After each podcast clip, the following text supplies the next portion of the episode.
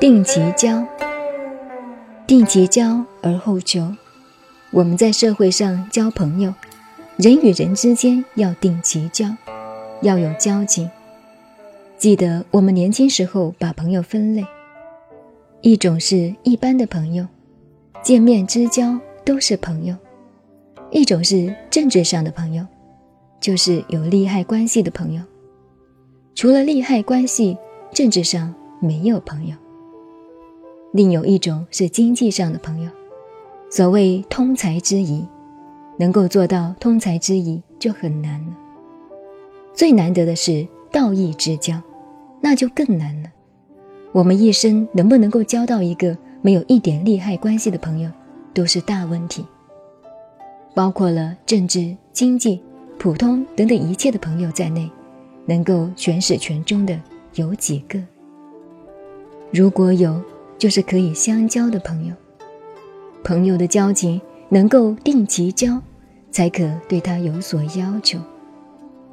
譬如我们前面讲到的管鲍之交，管子开始跟鲍叔牙做生意，结账的时候，鲍叔牙也不问赚了多少，管仲就自己装了起来。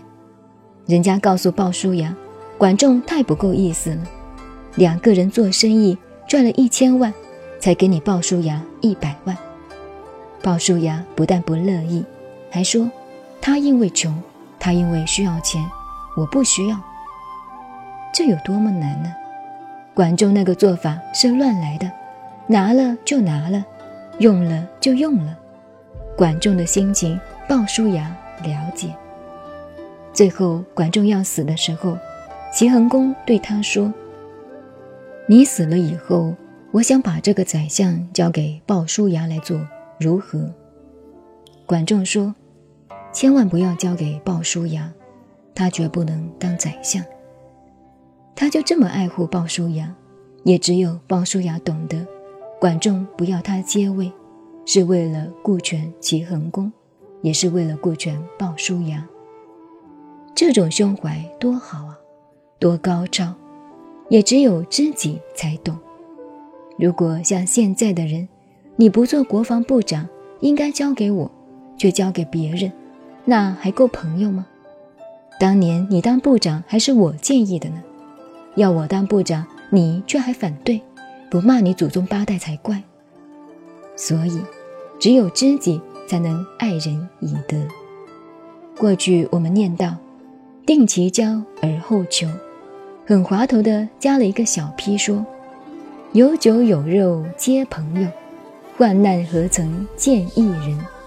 真有患难的时候，何曾有一个人来帮助你啊？君子修此三者，故全也。这就是修道，修正人生的行为，人生的大道。能够修正这三个要点，自己才能够全。人生境界，常有求全之悔。谁也不是一个完人，每一个人都有缺点，被人家挑剔、攻击人、批评人的文章，都是求全之悔。诽谤人家容易，要求人家都是圣人，自己却是混蛋。写文章的人当然绝不是圣人，可是他要求人家都是圣人，所以我们人随时都有求全之悔。不虞之欲呢？有时候人家恭维我们，我们自己还没有想到有这个长处，甚至被人过度的恭维了，会使自己得意忘形。恭维来了，就是不虞之欲。